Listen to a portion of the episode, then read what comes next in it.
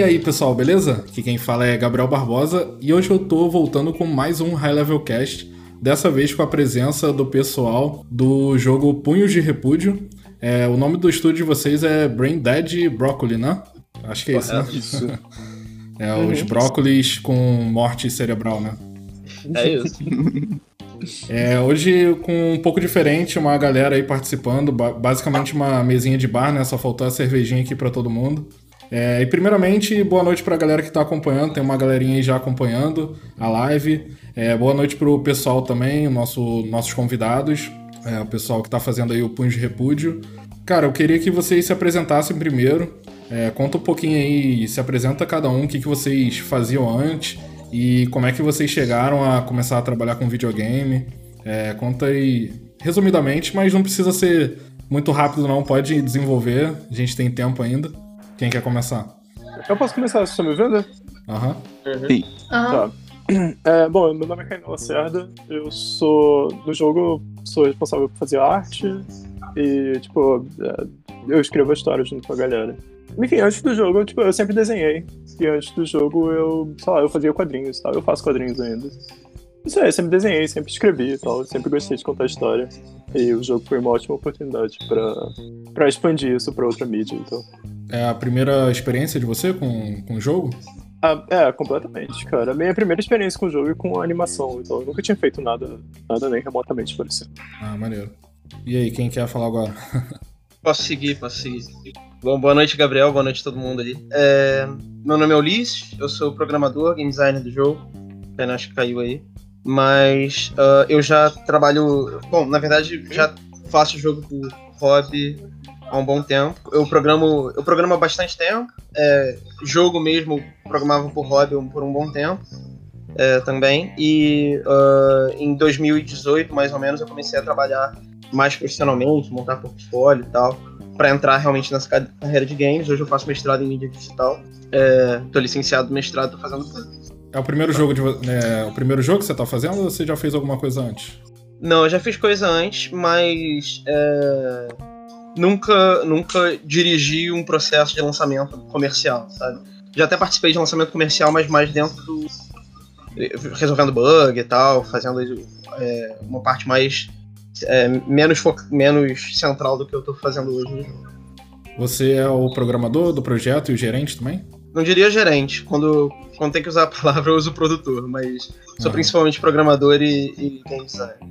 Tu é tipo o Kojima, né? Não, esse é o Kainan. Segue aí então, Luiz. É, tá. é, boa noite. Valeu, Gabriel. Obrigada pelo espaço. Boa noite, pessoas. É, eu sou a Luísa. Eu sou social media do jogo. É, nunca tinha feito isso antes na vida. Primeira vez trabalhando com jogos, primeira vez nessa posição. Minha formação e experiência são todos voltados para o mercado de seguros e financeiro. Mas eu já queria dar uma mudada e, e tal, profissionalmente falando. E aí surgiu é, a oportunidade de, de integrar a equipe. E aí eu falei, vambora, é um projeto que eu me identifico e que, e que pra mim é muito gostoso de participar. E é isso. Você trabalhava com marketing já antes? Ou era outra coisa? Nada a ver? Não, nada a ver, nada a ver. Então, tipo, é a primeira experiência com marketing e com jogos também, né? Exato. Tipo, Não, totalmente novato. maneiro. É, quem vai agora? Matheus? Pode ser o João Matheus, mas Matheus também serve. É, eu sou eu sou o compositor do jogo, faço a, a trilha sonora, é, sou músico, tipo, sou, sou baixista. Sei lá, deve, deve ter uns 5 anos que eu toco. É, é difícil saber o quanto tempo passou por causa do, do ano de 2020 que não existiu, mas sei lá, por aí. É, e aí, enfim, antes do jogo eu já, já tocava baixo em um monte de banda por aí, porque não tem baixista no mundo, tem tipo três baixistas na, na cidade, sabe? Eu É, todo mundo quer tocar guitarra, né? É, exatamente. Guitarrista você, você balança uma árvore, cai 10 e, e cai um 5 vocalista também.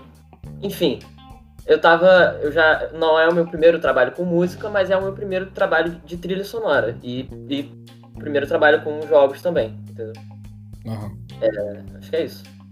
Só faltou o Vitor, não? Eu, E aí, Vitor? beleza, tudo bem, Gabriel? Beleza, Tranquilo. pessoal? É, Então, eu, eu sou o Vitor, eu faço a parte de, de áudio, né? Eu trabalho em- meio que em conjunto, assim, com o João, né? Ele faz as músicas, eu dou uma mixada, dou uma implementada na engine e junto com, com, com o Ulisses também, né? A gente faz esse intermédio, assim. E, e os efeitos sonoros também do jogo, né? Que eu sou formado em produção fonográfica, né? Que falam, que é como se fosse uma produção musical, que você aprende várias técnicas de mixagem, masterização, essas coisas, né? E tô ajudando a equipe aí a, a essa, nes- mais nessa parte de som, né? Tá sendo uma experiência bem legal, assim, de criação. É, tem, tem mais alguém na, na equipe? Tem o o Felipe. Só o Felipe, né? é, que- O Felipe ele faz o é est- ele é o estagiário da equipe. Ah, ele faz tudo ele, então, faz, né? Ele faz tudo que ninguém quer fazer. Limpa o chão, limpa o banheiro, né? Ah, com certeza. E como é que, como é que vocês se conheceram? Vocês, vocês já se conheciam antes? É, como é que vocês se conheceram?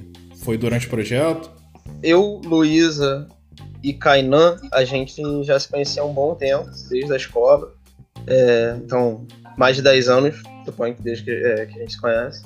Então, na verdade, o Kainan e eu, a gente começou o jogo. Conforme a gente precisou de uma trilha sonora, é, eu conheci o João porque ele é meu irmão. e aí eu convidei ele... é, convidei ele para fazer a trilha, enfim, a gente estava total no protótipo e tal. A gente só precisava de um áudio é, para ver se ficava maneiro e tal. E aí começou a, foi quando acho que começou o jogo, a gente começou a ver o jogo mais com negócio audiovisual. Aí a gente lançou o primeiro teaser, né? É, e aí o Vitor ah, viu, viu o teaser na internet, conversou com a gente pra, pra fazer o som do jogo e tal. A gente viu o trabalho dele, super qualificado e tal. E entrou, é, enfim, de muitas formas salvou o jogo, porque a gente não, não saberia fazer o efeito de som Ô, de outra forma. Pois é. E aí, chegando mais perto do lançamento da demo, lá em outubro, é, acho que em setembro talvez, é, tava começando a criar mais tração nas redes sociais.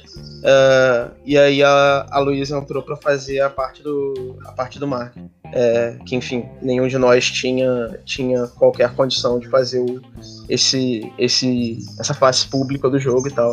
E a Luísa entrou para fazer essa parada. Então a Luísa que é responsável pela fama do jogo, né? Com certeza. Exatamente. Totalmente. Muita terapia, tá? Como é que surgiu essa ideia aí de fazer esse jogo? A ideia surgiu, tipo, mais ou menos, acho que na metade, quando, a gente começou a fazer esse jogo foi em maio, junho de, do ano passado. E... Julho. Julho. E começou porque, tipo, eu tava meio que começando a brincar com animação, tipo, porque antes eu só fazia, eu só desenhava, né? Só fazia quadrinho e tal. Eu tava começando a brincar com animação. E eu queria, tipo, usar isso pra alguma coisa, tá ligado? E na época que eu tava fazendo isso, tava tendo, tipo, toda uma coisa de, de, de galera tipo, saindo pra ir em no meio da pandemia. E aí tava saindo matéria de jornal, da galera, tipo, foto da, da, em Botafogo, voltar os sapatos, cheio de. cheio de gente, tipo, lotado, mais lotado do que quando, tipo, eu ia lá, tá ligado? E, tipo, no meio da pandemia, geral curtindo, sem máscara. Eu falei, caralho, que. Aí te deu uma vontade de socar todo mundo, né? É, então, eu achei isso real, cara. E eu, tipo, aí eu mandei mensagem pro Ulisses e falei, qual é? Tá de bobeira? Bora, sei lá, tipo, sabe fazer beat'em up? Bora tentar aqui. fazer um beat'em up. é, então. Aí. Aí, tipo, no mesmo dia mesmo, a gente já, eu já esbocei umas paradas. O Ulisses já colocou, tipo, o que eu tinha esboçado do, da, do primeiro protótipo da, da personagem que é a Laura hoje. E o primeiro protótipo do inimigo principal, que é o cara com a camisa do CBF. E tinha, tipo, rabiscado um cenário, rabiscado os dois personagens e colocado, tipo, lá, só pra gente brincar, tá ligado? Só pra ver o que acontecia. Não era nada, tipo, sério, não, é- não começou, tipo, vamos fazer um projeto sério que vai. que sei lá, tá ligado? É, começou só, tipo, vamos brincar aqui um pouco, ver o que funciona. E começou aí, a gente foi expandindo a partir daí, pegando, tipo, várias referências do que, que acontece, tipo, na vida real, no, no, no Brasil, e fomos colocando no jogo, e foi expandindo, expandindo, expandindo, e tá no que tá hoje. E quando é que ele deixou de ser uma brincadeira e virou uma parada séria? Eu não sei, eu meio que vejo ele ainda como uma brincadeira, mas agora a gente tem uma responsabilidade de realmente colocar isso aí, tá ligado? mas, sei lá. Agora tem a galera que já botou a grana, né? Ah, sim, pois é. Enfim, sei lá, pra mim ainda é divertido fazer, e eu acho que a partir do momento quando eu começar a ver esse negócio como uma coisa séria, ou qualquer coisa que eu faça como uma coisa séria e parar de ser divertido, aí Isso é um problema, tá ligado? Então, sei lá, É, ainda é mas- uma brincadeira. Mas assim, tipo, sobre coisa séria, pode ser sério e divertido. Acho que ficou, começou a ficar um, um tiquinho sério quando, quando eu- na minha opinião, né? Quando, quando a gente lançou o teaser, quando o Victor chegou, e depois quando a gente fe- fez aquele rush todo pra fazer a demo, que tinha que mandar, e aí a gente acabou lançando a demo na Steam. Acho que quando a gente lançou a demo, já ficou mais ou menos, mais ou menos sério. Eu acho que a coisa foi escalonando, assim, sabe? Acho que teve a demo, e aí, assim, é, na demo a gente teve esse primeiro contato real com, com as pessoas. E aí a gente viu que as pessoas gostavam, mas a gente ainda não entendia muito bem de que forma, se era só uma coisa, um hype passageiro, tipo assim, pô, maneiro tal, não sei o que, mas não vou dar muita bola pra isso. E aí, assim, quando veio. E aí a gente foi trabalhando ao longo dos meses, mas quando veio o lançamento da campanha do Catarse, que aí, assim, isso demandou um tempo e, e ver questões burocráticas imensas. Aí, tipo, já ficou com mais cara de trabalho, sabe? Tipo assim, é. Tipo, tem que ver isso aqui, não tem jeito. É, tem que ver isso aqui. E aí, assim, tipo, no primeiro dia, quando, sei lá, em menos de 10 horas, a gente, tipo, alcançou a meta inicial que a gente tinha, pra mim, foi quando eu olhei, tipo, abri o computador, olhei pra tela e falei, agora o bagulho tá doido. Quando é que vocês publicaram a demo? Foi, dia, foi em outubro, dia 10. E a- o Catarse, quando que começou a campanha? Dia 13 de abril. E por que, que vocês decidiram fazer a, a campanha no Catarse? É, vocês tinham pensado em alguma outra forma para conseguir investimento? Ou então sempre foi financiamento coletivo? Como é que surgiu essa ideia para fazer o financiamento coletivo? Ah, eu acho que o o financiamento coletivo ele responde a muitas, muitas questões e tipo, ele se alinha muito com a nossa história, digamos assim. Porque é, é o que a gente tá falando, né? O, o- a gente foi continuando a fazer o jogo de, de forma gradual com o sucesso que ele fez.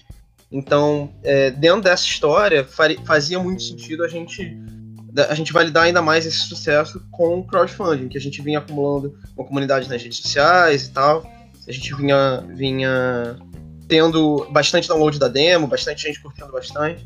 É, só que a gente tinha que ver ainda uma viabilidade comercial. É, muita, muito.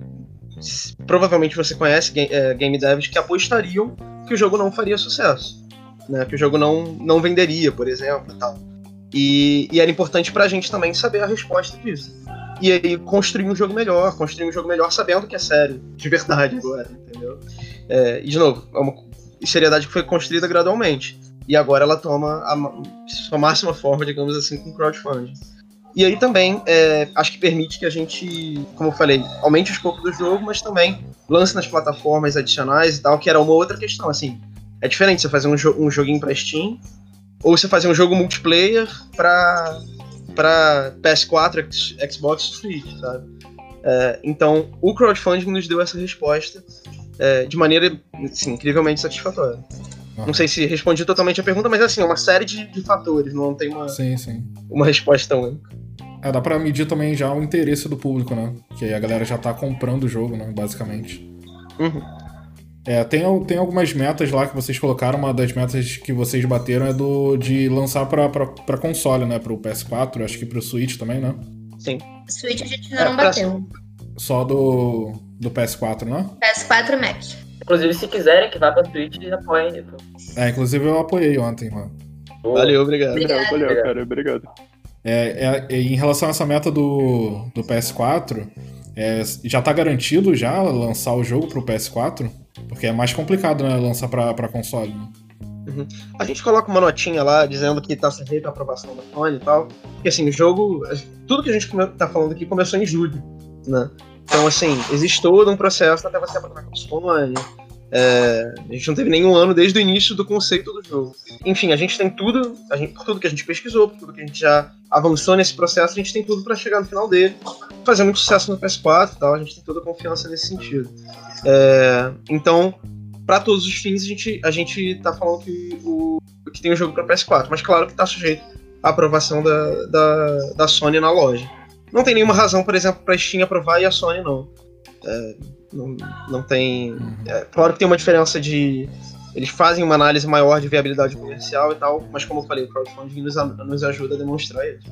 Vocês chegaram a entrar em contato com alguma publisher também? Ou foi só o financiamento coletivo por enquanto? É, a gente. É, bom, eu já conheci algumas publishers é, e. Enfim, sempre estive em contato com eles, alguns que testaram o jogo também, para ajudar a gente. Oficialmente, tal, é uma, é uma coisa que a gente vem avaliando. Porque pode ser uma. Pode ser uma. Digamos assim, um atalho para diversas dessas questões que a gente uh, tem muito muita, muita, muitas pendências, todo um processo para chegar lá independentemente é, e tendo uma publisher ou, ou alguma, alguma companhia ajudando, poderia ajudar. É, não é o que a gente vê como necessário, mas é talvez é uma possibilidade para frente. A gente conversou sim já é, com publishers. Teve agora um evento, o Big Festival, que a gente se reuniu não só com publishers, mas com o mercado inteiro. Então, é, sim. Uhum.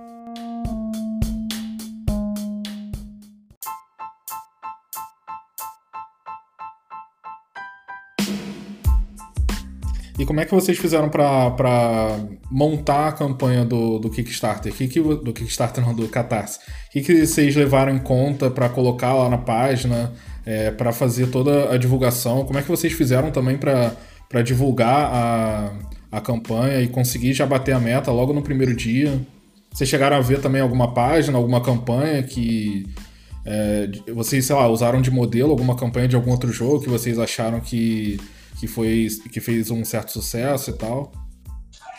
É, o Ulisses, ele, ele, ele fez uma milhares de tabelas, milhares de planilhas, mas a gente pesquisou muito é, campanhas que estavam rolando e estavam tendo sucesso, campanhas que já tinham sido encerradas e que tinham sido bem sucedidas. A gente, a gente se inspirou muito em campanhas já existentes. É, sobre sobre a questão de, de bater a meta no, no primeiro dia, eu acho que isso a gente veio plantando ao longo dos meses, sabe? Desde que a gente deu as caras pela primeira vez, a gente veio construindo uma, uma, uma comunidade tipo, que gosta muito do, do, do, jogo, que se identifica e que comprou a nossa ideia. E, e não é só é, uma galera que, que curte e apoia, é uma galera que curte e apoia e divulga também, porque acha que mais gente tem que ver e mais gente precisa saber do jogo, enfim.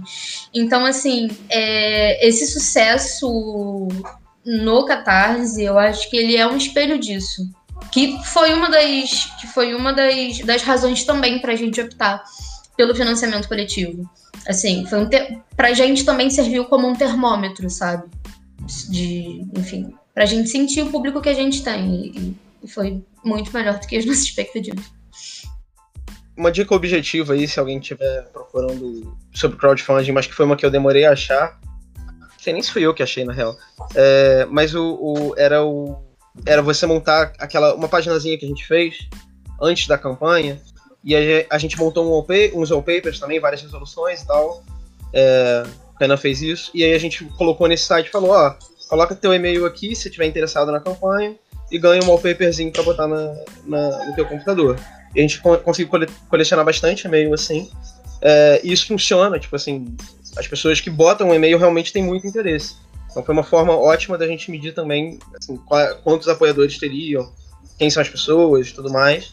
É, foi algo que ajudou bastante, foi algo que a gente descobriu que muitos crowdfunding de sucesso fizeram também. Mas é o que se pede, né? Porque você entra no dia seguinte lá, e já não tem mais nada online, porque essa é uma página que só serve para estar tá na pré-campanha. Então, quando você vai analisar depois as campanhas, não está lá. Então, fica aí uma, uma dica para o pessoal do crowdfunding.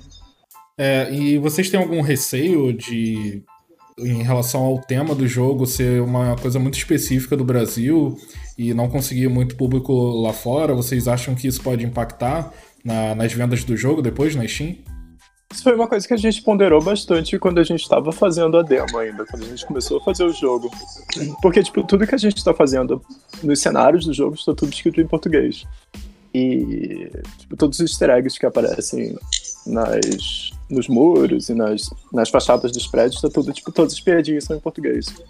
Então foi uma coisa que a gente ponderou bastante se a gente queria fazer um jogo, tipo, que fosse ou universal ou se fosse um jogo que, tipo, ia falar especificamente dos problemas do Brasil.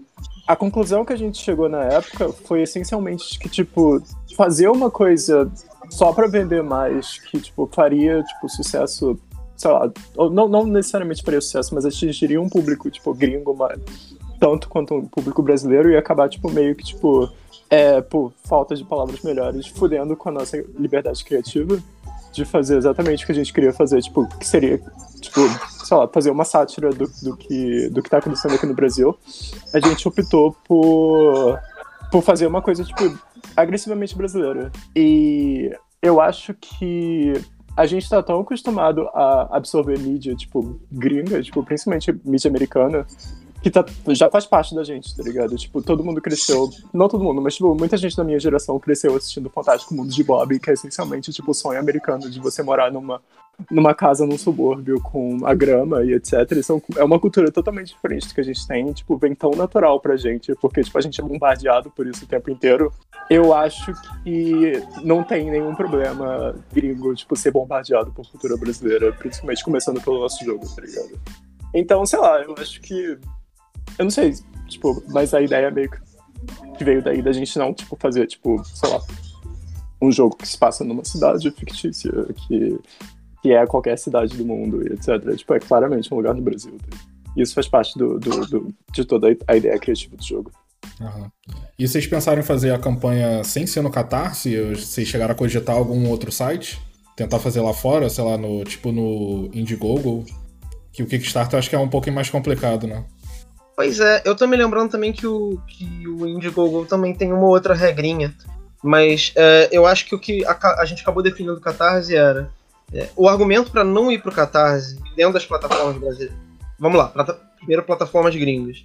O Kickstarter tem todo um problema que realmente não dá. Você precisaria, precisaria ter um endereço lá fora, alguma coisa assim. Ah. O Indiegogo tem algumas chances, só que você ainda tem as, as questões de forma de pagamento que não é totalmente flexível para quem é brasileiro. E como a gente está fazendo todo o marketing no Brasil, a gente queria, por exemplo, habilitar boleto, Pix, fosse, né? Uh, e aí a gente, dentre as plataformas brasileiras, é, eu acho que o que foi o que foi mais determinante mesmo foi que o Catarse. As taxas eram similares, o Catarse é uma taxa um pouquinho mais alta, percentual, mas o fator determinante teria sido uh, o fato do, de, das pessoas já conhecerem o Catarse. Ou as pessoas acessarem através do catarse do jogo. Enfim, você perde um pouco da fricção. Aí você não precisa, às vezes, falar campanha de financiamento coletivo, basta falar catarse. Claro que muita gente não conhece o catarse, mas ajuda. É, então, uma série de, de, questões aí que a gente é, pensou.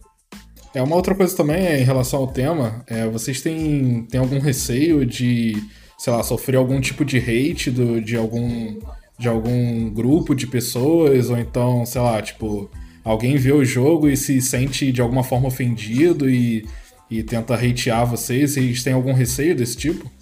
Já acontece. Você fala na vida real ou você fala na, nas redes sociais? Ah, nos dois. Não, nas redes sociais acontece direto. Direto.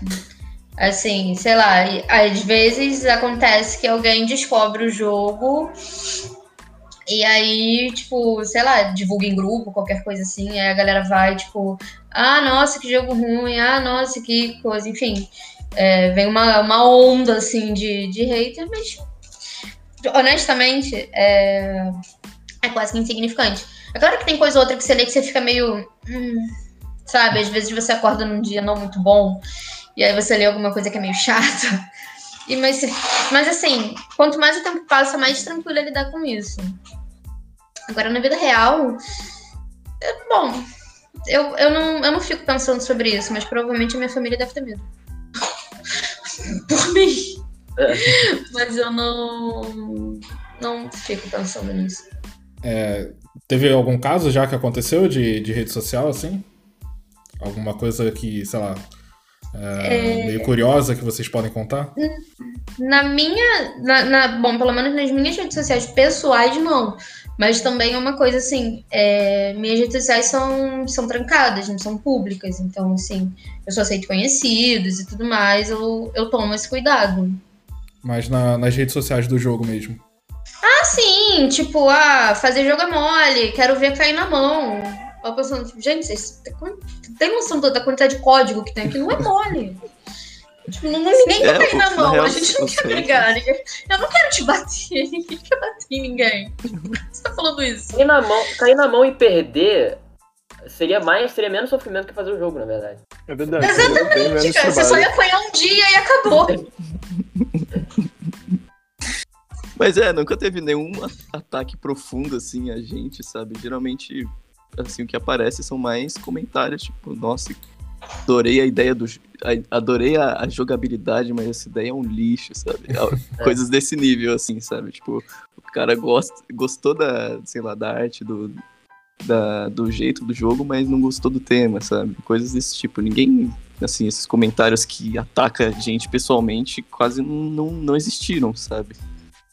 E Aham. e também não. Acho que assim, não tem por que o cara gastar tempo com isso, sabe? Tipo, só porque apareceu uma vez na timeline dele um jogo que ele não gostou, ele vai atacar diretamente a gente que nem conhece, sabe?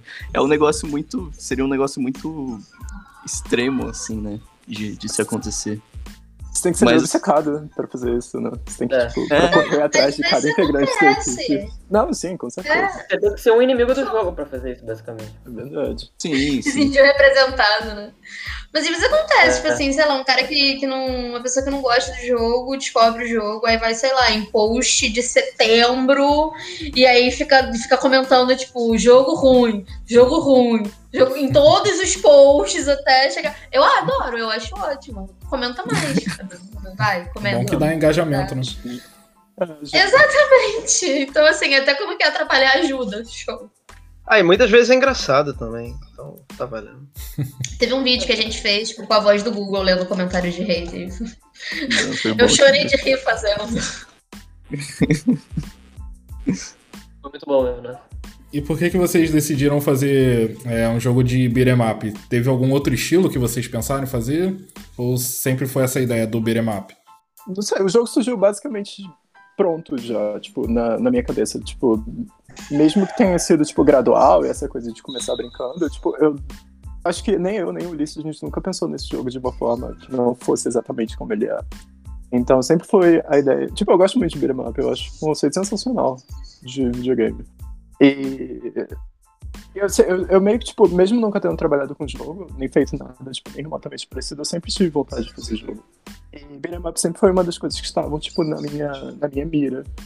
De coisas que, tipo, se eu tiver habilidade de, tipo, desenhar esse tipo de coisa, algum dia eu vou fazer, tá ligado? Então, tipo, foi meio que, tipo, essa coisa que já tava na minha cabeça há muito tempo, juntando com, tipo, o tema que a gente tá abordando no jogo, foi meio que uma coisa que casou muito bem na, na época e até hoje. E então, tipo, sei lá, eu não consigo nem imaginar, tipo, outro tipo de outro tipo, outro tipo de jogo que seria que casaria tão bem com esse tema, então, não sei. O Ulisses tem ou, ou mais alguém tem alguma coisa pra dizer sobre isso? É, quer falar alguma coisa, Ulisses? Tranquilo? Tô de boa, tô de boa. Apenas concordei com o Kainan. Ah, beleza. É, uma coisa que, que assim, eu, eu acho que o gênero do, de beat'em up, ele não, não evoluiu muito, né, ao longo dos anos e tal. Era um gênero, um gênero que funcionava muito bem antigamente, por conta da- das fichas, né, de fliperama e tal. Então, cada ficha era uma, uma vida e tal.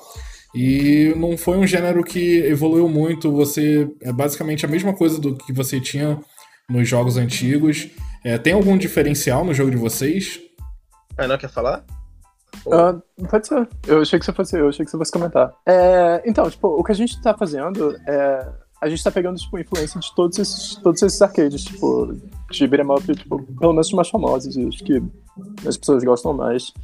E vendo o que que a gente, tipo, na nossa infinita arrogância, o que que a gente consegue melhorar nesses jogos clássicos, tá ligado? E, então, tipo, eu, eu, eu concordo que beat'em up é uma coisa que é sempre igual, tirando tipo, certas variações e tal, mas eu acho que tipo, esse que é o charme da parada, tá ligado? Tipo, a simplicidade do, do jogo. Porém, a gente tava vendo, tipo, jogos de beat'em up mesmo, que são um pouco mais complexos, e tentando, tipo, colocar isso no nosso jogo. Então, tipo, sei lá, tipo, você tem, tipo, várias variedades de ataque que tem no, no, tem no Punji Apujo que normalmente você não encontra nesses, jogos de arcade, assim. Não, eu ia falar que parte do diferencial é, tipo, o tema e tudo mais, né? E como quando você vai jogando o jogo. Eu não sei se você chegou a jogar a demo. Joguei. Tipo, quando você vai jogando o jogo, principalmente se você. Se você conhece algo sobre o Rio de Janeiro, você vai vendo um monte de coisa e, e, e você, você sabe sobre o que, que a gente está falando, e, e enfim. E, e, o que a gente coloca lá reflete a nossa realidade de uma certa forma, e isso é, em si, um diferencial. É, diferente de, de fazer um, um, jogo sobre. um jogo mais, digamos, aleatório, sobre, sobre bater em um monte de gente que não tem nada a ver, pelo menos que não tem aparentemente nada a ver com nada. Nosso jogo tipo, é, é relativamente claro em termos do, do que você vê nele. Às vezes não é tão claro porque tem referências mais sutis. Óbvio que a gente também está trabalhando para que o diferencial não seja apenas esse, né? Como o Kainan falou, que, que a gente está se dedicando muito e, tipo, dá trabalho pra cacete fazer essa parada. Um beat'em up que eu curto muito recentemente é o do Scott Pilgrim. Não sei se vocês jogaram. Ah, então essa é, tipo, uma das maiores influências pra fazer esse jogo. Eu adoro, eu adoro esse jogo. Acho fantástico. Na arte também? Se bem que a arte dele é pixel art, né? A arte também. É, é sim, mas o cara, o Paul Robertson, eu tenho influência de, tipo, de várias paradas diferentes, mas o Paul Robertson manda pra caralho. Então, tipo, super, super me influencia nas, na, na forma como ele anima e tal. Que os bonecos, os bonecos que ele faz parecem super vivos então, e é mais ou menos isso que eu quero tentar emular uhum. no, no Punish. É, o que eu acho legal também é que ele tem uma meio que uma evolução de personagem, né? No, no Scott Pilgrim? Isso. Não, eu ia adicionar essa, justamente essa questão do. Uh, que não dá pra ver tanto na, na demo ainda, é, mas eu acho que vai dar pra ver um pouquinho mais no jogo, é, no sentido de você uh, ter evolução do personagem. É, tem algumas mecânicas de progressão de. de falar um termo bem técnico, ter progressão save file, que não existiam na época do, do Heyday do beat'em up. É, então, assim, quando pararam de fazer beat'em up 2D, basicamente, tem muito tempo, né? pararam de fazer assim como o topo da indústria. É, beleza, existia um existia todo um conceito do que era um bom game design de progressão ao longo do jogo. Esses conceitos todos mudaram até hoje. Então continuam fazendo beat'em up 3D de muita qualidade, pessoal da Platinum, etc. Devil May Cry e tudo mais. E esses jogos não mudaram o, a sua mecânica, mecânica de combate central, é, o loop central do jogo, não mudou profundamente desde o início do beat'em up 3D. O que mudou profundamente foi assim, como é que você recompensa o jogador no final de, de uma fase, de um chefão, é, como é que você permite que ele customize e tal. E nada disso, é, ou muito pouco disso, a gente viu sendo aplicado para o beat'em up 2D. É, então, assim, felizmente existe Scott Pilgrim, que já é um, é um jogo que tem 11 anos, se não me engano. É, e felizmente existe Street of Rage 4, que nos deu uma ideia de como é que alguém faria o beat'em moderno. Mas sem esses dois jogos, é, a, gente, a gente só tem, quase só tem os beat'em ups antigos. Tem um ou outro no Steam e tal. E é isso. E aí é, você vai pro Simpsons e Tartaruga Ninja e tal. Então é, é. então, assim, a, a, tarefa de modernizar o beat'em up 2D. É, assim, se, for, se você for procurar tutorial na Unity de beat'em up, não é simples de encontrar. Tem um ou dois também muito alta qualidade. Uhum. Então, a, essa tarefa. É, eu concordo com você que tem muito jogo, mas esses jogos eles são muito antigos. Ou eles não, eles não tentaram avançar tanto é, dos jogos antigos. É, como o Kenan falou, em toda a nossa programação que a gente está tentando fazer. Dentro do nosso escopo também, de um jogo mais controlado e tal. É, a gente está focando muito no multiplayer, em, em te dar as opções para o jogador, mais do que criar conteúdo de infinitas fases ou qualquer coisa assim, que também é muita coisa do que os indies estão tentando fazer hoje com roguelike e tal. Não é tanto a direção que a gente está indo.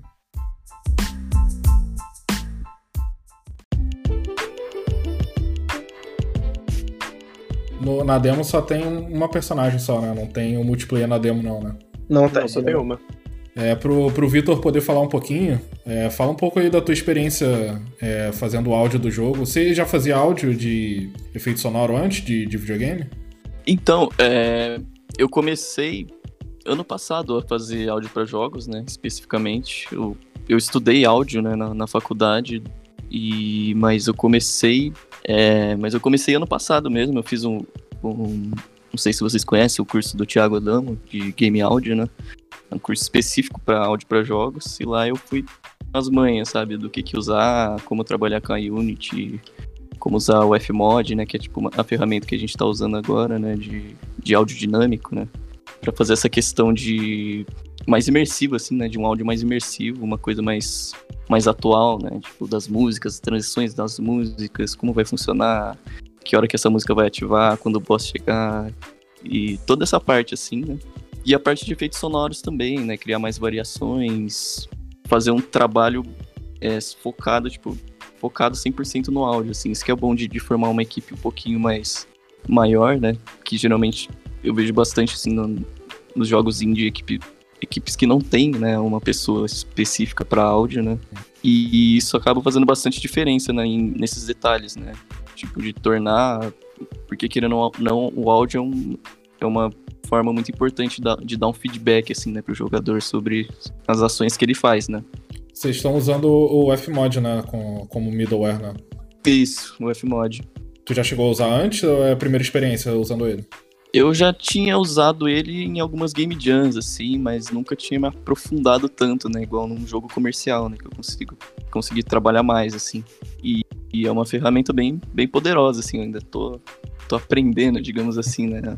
A tudo que ela oferece. E junto com, com o Ulisses, às vezes a gente quebra a cabeça junto, assim, para fazer as coisas. E... Mas é uma ferramenta muito poderosa, assim, de tanto de implementação de música quanto de efeitos sonoros, criação de ambientes, né, de como que fala, por exemplo, eu entro no ambiente e vai ter um vai soar diferente de quando eu tava na rua, sabe, por uhum, exemplo. Tipo entrando num túnel, né? Isso, esse, esse lance de reverb, né, de reverberação, de ambiente. Tudo, tudo isso a gente consegue fazer pelo Fmod, né? É algo bem bem que dá uma uma qualidade pro jogo bem bem legal assim. É, usar o middleware dá uma, dá uma facilitada né, na implementação do áudio dentro do jogo, né? É, facilita e possibilita também, eu diria, né? Tá, é, assim, se você lutar muito, eu acho que você consegue fazer uma engine de áudio e fazer as coisas soarem bem, mas assim, imagino que deva ser um trampo assim, sei lá, de indústrias AAA, assim, sabe? O Paulo, que veio, que foi convidado da, da semana passada, ele comentou, né, ele, que no, no, na Aquiles eles usam o Fmod, mas no caso eles fizeram um sistema lá próprio. É como se fosse um middleware deles mesmo, assim. Aí foi bem mais trabalhoso e tal. Nossa, que da hora. Eu, eu pago um pau, assim, pra, pra quem consegue fazer isso, porque eu imagino que deva ser muito difícil. E o João é o compositor, né, João? João Matheus. É, isso. Mas as músicas são tudo, tudo baixo? não, não, é. Uma que, que, que teve teve mais baixo do que o resto foi uma música lá pro teaser, que, que começava com uma intro de, de baixo, né? Mas, é, assim, eu faço. As músicas que estão no jogo no momento, é, tem aquela, aquela da intro, ela, tipo, é um, meio que um, um synthwave da vida, inspirado no, no Streets of Rage. E aí o resto, tipo, o que tá no, no gameplay mesmo, a maioria é 8-bit, e aí tem, tipo, eu misturei 8-bit com funk, porque. Pro Rio de Janeiro, sabe? A gente achou que ficaria legal e eu acho que ficou. E aí na hora do chefão misturei, misturei 8-bit com funk com heavy metal, porque fica mais legal ainda. Porque, sei lá, eu gosto de heavy metal pra caramba e, e acho, que, acho que combina com, com tipo, chefão, com um cara, tipo, boladão e tal. É, e aí virou esse 8-bit esse 8 funk metal maluco. Mas tem outras. Tem outras e vão aparecer outras. É, outras outros gêneros e outros, outros, digamos, timbres ao longo do jogo. Que não sejam só isso, mas majoritariamente é isso. É, até porque. Ah, eu ia dar um spoiler aqui, deixa eu falar. Ah, se puder, pode dar. Não, é que eu não sei se eu posso dar spoiler, mas eu ia falar sobre. Tá, acho que eu posso falar assim. É porque o, o horizonte assim de, de trilha sonora do jogo vai aumentar, porque o jogo vai aumentar e vai ter mais. Enfim, vai ter mais ambientes e tal, onde eu vou, vou poder fazer músicas diferentes e tal. Mesmo na cutscene final, tipo, já, é, já tem uma. Já tem 15 segundos de música clássica, tá ligado? Então, tipo, sei lá, é, é, tá, é legal, tá sendo legal, tipo, é, explorar essa parada. E, tipo, como eu falei, é o meu primeiro trabalho com trilha sonora, sabe? Eu já. Eu já. Eu já toquei em banda autoral, autoral beleza, mas isso é compor música pra, digamos, por compor música. E agora é compor música para uma fase, para uma cutscene, que é uma parada que eu gosto muito de sincronizar a música com a cutscene. Às vezes dá um trabalho do caramba, mas, mas é legal quando funciona e tal. Enfim, é um trabalho diferente e é a minha primeira vez que eu tô fazendo tá sendo bem legal de descobrir como é que é fazer isso e, tipo, enfim, ao longo do tempo eu vou melhorando também. É, o Naivos até perguntou ali se vai ter algum sistema de combo, tipo Streets of Rage, o último que teve. É, no jogo hoje ainda não, a gente não, não acho que só vai aparecer na, isso na versão final mesmo, mas quem for olhar atentamente o, o, os últimos trailers aí já tem lá o combo aéreo. Pegar o inimigo duas vezes no ar e tal. Especialmente no multiplayer. Jogar um inimigo pro outro cara tocar, isso é, tá rolando. É, uma coisa que eu, que eu senti um pouco de falta foi o nomezinho dos personagens aparecendo. Acho que só aparece do, do chefão, né? Ah, Por enquanto, sim. Que isso é uma coisa bem comum, né, em beat'em up. é, a gente vai fazer um todo. É, é comum você ter a barra de vida dos personagens e é comum você ter. E com o nome deles e tal. A gente chegou a cogitar fazer isso, ainda não tá 100% fechado, eu acho. Mas acho que talvez para deixar uma, uma UI tipo, mais limpa, a gente optou em deixar isso de fora. Vai ter outras formas de você identificar quando o inimigo tá morrendo. Mas a gente, tipo, optou deixar o nomezinho de fora. E, tipo, todas essas informações a mais, como nome, tipo, bio de personagem, vai ter, tipo, uma, uma parte especial, tipo, no, no menu, que você vai desbloqueando, tipo, conforme eles vão. Você vai passando, tipo, derrotando os inimigos, vai, tipo, desbloqueando, tipo, uma bio deles. Então. E vai ter tudo escrito. escrito lá, lá, lá, escrito tipo, com nome, o que, que eles são, o que, que eles fazem. Então. A feature anunciada no seu canal aí. hein? É, é isso. Fora que na demo, quando a demo lançou, é, a a personagem por enquanto não tinha nome. Ela, ela só ganhou nome depois. tá? Na época da demo não tinha nome. Propositalmente. A protagonista. Uhum. Mas o- os inimigos todos têm nome, né? Só não tá lá no jogo, né? É, sim, todos eles. A galera da segunda sessão ali, eu acho que. Não sei se já tem um nome canônico. Qual a segunda sessão? Acho que não. O A spoiler. segunda sessão da demo. vai ter. Bom, enfim. A gente não quer dar spoiler da demo, tá nesse. E vocês estão se inspirando em pessoas reais pra fazer os personagens? A gente se inspira em, em arquétipos, eu acho, mais do que, tipo, uma pessoa específica. Então, tipo, cada personagem, cada inimigo, ele é, tipo, um mais um símbolo do que, do que uma pessoa em particular. Claro que, tipo, sempre tem referência de, tipo, alguém que você já viu e tal, que tá, tipo, no fundo. Eu mesmo, tipo, tenho bastante, mas, tipo, mesmo que, tipo, eu tenha, tipo, uma pessoa em mente quando eu tô fazendo, tipo, certo personagem, eu sempre tento deixar, tipo, ele diferente o suficiente pra pessoa não olhar e falar, "Ah, essa pessoa sou eu no jogo e tal. Mas a ideia é que eles sejam, tipo, mais símbolos do que tudo. Cada um, cada um deles representa uma coisa diferente. O nosso objetivo é que as pessoas que jogam consigam se identificar com, com isso e com a raiva que, que as personagens sentem em relação a esses inimigos. E as protagonistas são todas mulheres. São, são, são todas, são todas personagens femininas. É, por que, que vocês tiveram essa decisão de fazer todas femininas? Por que não? Não, É verdade. Mas Tipo, teve teve alguma nenhum- coisa especial ou não? Assim, tipo. não teve nenhum pensamento muito, tipo, além de, tipo, ah, fazer todas, todas as meninas e tal, beleza. Tipo, não, não, não, não, não- a gente não, eu não sei se a gente nem pensou muito em cima disso e tal, foi só uma coisa que já tava, tipo, já tava, não sei, já veio natural do jogo. Uhum. São, você já tem uma noção de, de quantas fases vão ter no jogo? Ah, a gente anunciou o jogo base, lançamento que vai ter agora no segundo semestre do ano, é, com quatro fases. É, o total vai ser, vão ser quatro fases? O lançamento inicial, sim. Vocês vão lançar ele numa versão tipo de acesso antecipado e depois vão atualizando ou já vai ser uma versão final? Não, vai ser uma versão. Fi é, bom, vai ser uma versão final, não tô. Não, não vou dizer que não vai ter um- nenhum DLC, nem nenhuma atualização. Mas a, a ideia é que a história do jogo mesmo ela é contada é, em quatro fases. A- as, as fases elas são, acho que um pouco mais densas do que um beat'em comum. E, enfim, tem bastante coisinha pra fazer e tal. É, mas a ideia é ter uma experiência bem fliperama mesmo. Pegar e jogar do início ao fim, sabe? É, e aí você pode jogar de novo numa dificuldade maior, também é uma feature que eu tô anunciando agora.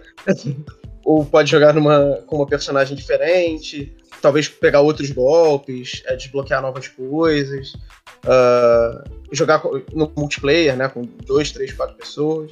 É, a ideia é realmente ter, essa, ter esse fator replay e também, ma- mas principalmente o foco é na experiência de fliperama mesmo, de jogar do início ao fim. E o multiplayer ele vai ser só local, né? Ou vai ter online também? Por enquanto a gente só anunciou o multiplayer local. O online ele é tipo outro mundo, assim, ele de maneira alguma, se tiver, ele não vai, não vai ser no lançamento inicial. Aham. E a previsão de lançamento é para esse ano mesmo? Correto. A, a ideia é, tipo, justamente a gente ter um, um escopo bem contido, tipo, focado nessa experiência que eu comentei de replay e fliperama, mas também é pra gente poder entregar o jogo o quanto antes, né? Afinal, as pessoas querem bater nos inimigos o quanto antes. Então, a ideia é um pouco essa, sabe? Mas a gente também não queria fazer esse esquema de acesso antecipado. É, a gente até fez para alguns pros apoiadores acima de certo tier e tal. É, mas a gente não queria fazer tanto essa questão do acesso antecipado por acreditar mais, enfim, no jogo como uma arte mais completa mesmo, sabe? Tipo, mais fechada. Então, enfim, a, a, é, seria um trampo diferente a gente fazer, tipo, lançar um jogo pela metade, depois ficar complementando e tal. Não, não é muito a nossa filosofia. É, hoje vocês estão é, focados só no jogo ou vocês têm outros empregos? Como é que tá sendo aí a experiência de vocês? Cara, é, eu diria que mais da metade da equipe tá trabalhando em outros trampos ao mesmo tempo. Mas fala aí, Vitor. Não, é. Assim, eu, eu trabalho com. Atualmente, né? Eu tô trabalhando com áudio em geral, assim, com edição de áudio e tudo mais, né? Porque ainda, assim, espero que algum dia, se Deus for bom, eu consiga, assim, ter uma, uma renda legal, assim, só trabalhando com jogos, né? E tudo mais. Mas assim, é um, assim, eu acho que é um sonho de criança, assim, de todo mundo, né, que, que gosta de jogos, poder ter uma renda, assim, né, trabalhando com jogos, né. E eu não sou diferente, né. E, mas por enquanto eu concilio isso trabalhando com, com áudio para outras mídias também e tudo mais, né. Pra mim já é algo super legal, assim, poder só trabalhar com áudio, né. E ah, acho que. Eu. Bom, eu tô basicamente, tipo, usando tipo, quase todo o meu tempo para fazer esse jogo, mas eu também trabalho como, como freelancer. Eu tenho bastante tempo para poder fazer várias coisas ao mesmo tempo. E, então eu tô fazendo jogo, eu tô fazendo tipo, uma graphic novel também, que vai sair daqui a tipo um milhão de anos. E fazendo essas outras paradas aí e tal. Então tem que, tipo, organizar super bem o tempo. Mas eu tento eu tento separar uma parte tipo, consideravelmente grande do meu dia para fazer o jogo, que é, é, a coisa que mais, tipo, mais demora para fazer.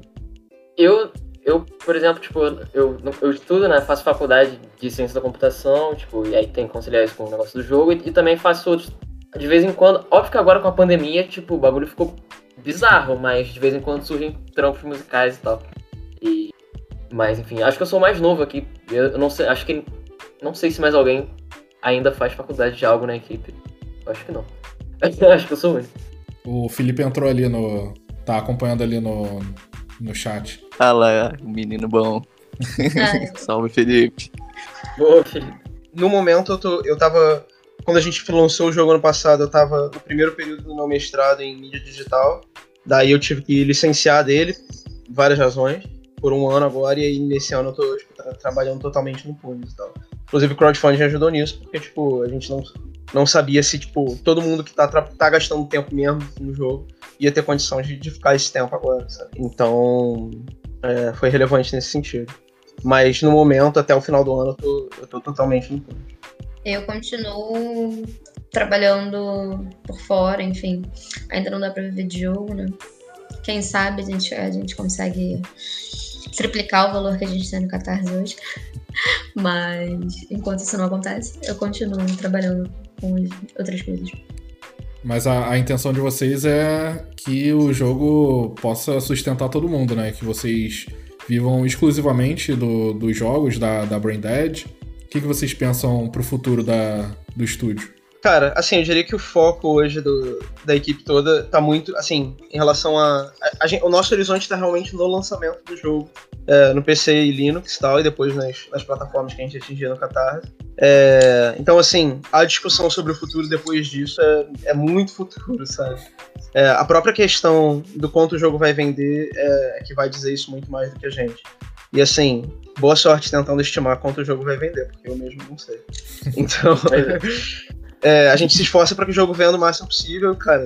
Eu tenho certeza que todos aqui gostariam de trabalhar é, 16 horas por dia na Branded, mas o, mas é, a gente ainda não a gente ainda não tem esse, essa visão tão para frente assim. No momento a gente só quer lançar esse jogo o mais rápido possível. Como o jogo começou, tipo, como o jogo começou muito, muito do nada, eu comecei, eu, eu e o Ulisses, a gente começou a fazer esse projeto quando era só eu e ele bem no comecinho, com, sem nenhuma expectativa de, de, de, ter nenhum retorno financeiro, tá? Era só, tipo, um joguinho que a gente tava fazendo pra se divertir. conforme foi passando, essa, essa expectativa foi aumentando, tá ligado? Mas, mas eu não. Em momento algum eu pensei, tipo, ah, eu vou abrir agora tipo, a minha super empresa de jogos e ficar milionário e largar todos os meus frilos. Eu nunca mais, tipo, dar aula de nada na minha vida.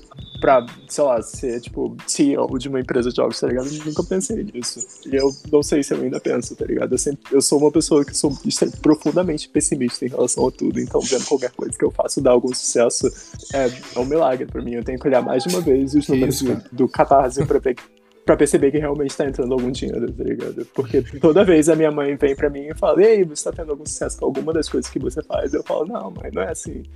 Calma aí que não é assim e tal. E, enfim, é isso. Eu não começo nada pensando, tipo, eu vou ficar rico com isso. Eu começo alguma coisa pensando, tipo, eu vou ficar mais pobre com isso. Mas eu vou me divertir e tal. Eu, eu, eu sinto a dor do Kainan eu acho que eu tenho um pouco de dificuldade de realizar isso também, sabe? Às vezes eu. Hoje em dia, não mais tanto, mas assim, logo no início do Catarse, é, eu olhava, assim, eu abria a página, sei lá, 30 vezes por dia, eu olhava e falava, cara, hum, não pode ser verdade. E isso não é porque, tipo, eu duvidava que isso fosse acontecer, ou porque eu não acredito na qualidade do, do, do nosso projeto. Mas eu acho que, que rola um pouco dessa dificuldade, né?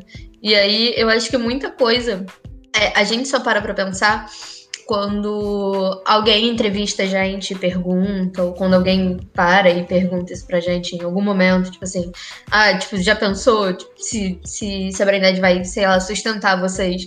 E a gente para e pensa, tipo, cara, é possível? É possível. Já tinha pensado nisso? Não. Fizemos o jogo pensando nisso? Tampouco.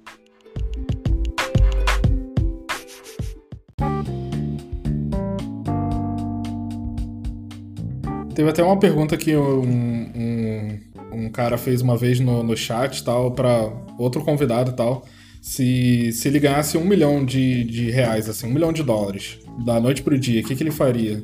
Imagina, você lançou o jogo, no dia seguinte ele deu já deu um milhão. Como é que ia mudar a vida de vocês isso? Vocês nem pensaram nisso, né? Uh, bom, falando. É um milhão pra cada ou um milhão dividido por seis? Ah, sei lá, vocês Não vai fazer muita diferença, né? Vai ser muita coisa, né? Seria muita coisa de qualquer forma.